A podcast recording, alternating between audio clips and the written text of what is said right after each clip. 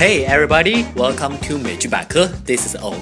如果你喜欢我们的节目的话呢，还可以关注我们的官方微博、微信，直接搜索“美剧百科”就可以快速的查找到了。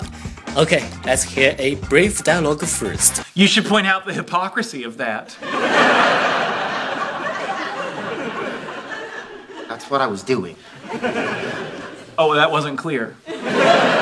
Try it again, but this time drive it home with how do you like them apples, Missy? Drive home，这也是一个不能单看其字面意思的短语。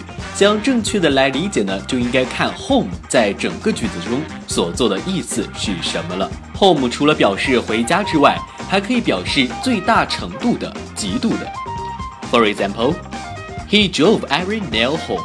他敲紧每一根钉子。而不应该是他把每一根钉子开回家。Drive home 除了可以表示把什么敲入之外，在更多的情况下是表示把什么讲透彻。For example, the question is so important that the teacher tries every means to drive it home. 这个问题是如此的重要，以至于老师试用了各种方法来把它讲清楚。下面呢，我们就顺道来学习一下跟 drive 有关的两个短语。第一个，drive someone up the wall。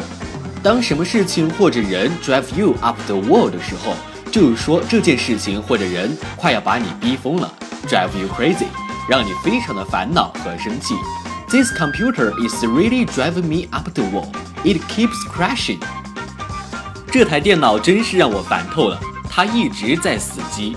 值得一提的另一个字面上跟其很相似的短语是 climbing the walls。这个短语是用来形容某人非常的紧张、担心或者是感到无聊。I've been sitting at home waiting for the phone to ring all day. I'm climbing the walls.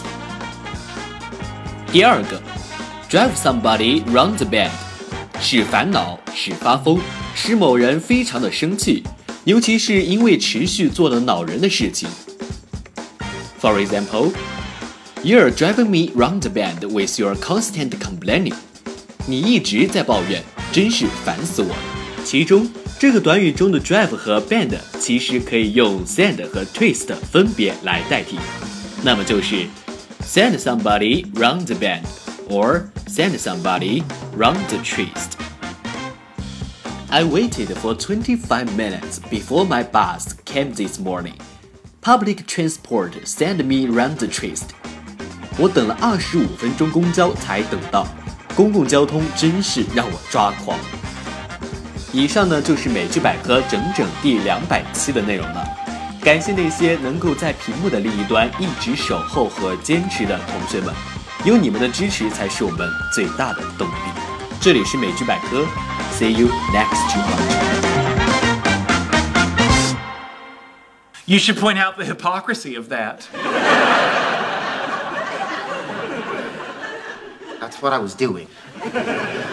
Oh, that wasn't clear. Try it again, but this time drive it home with how do you like them apples, Missy?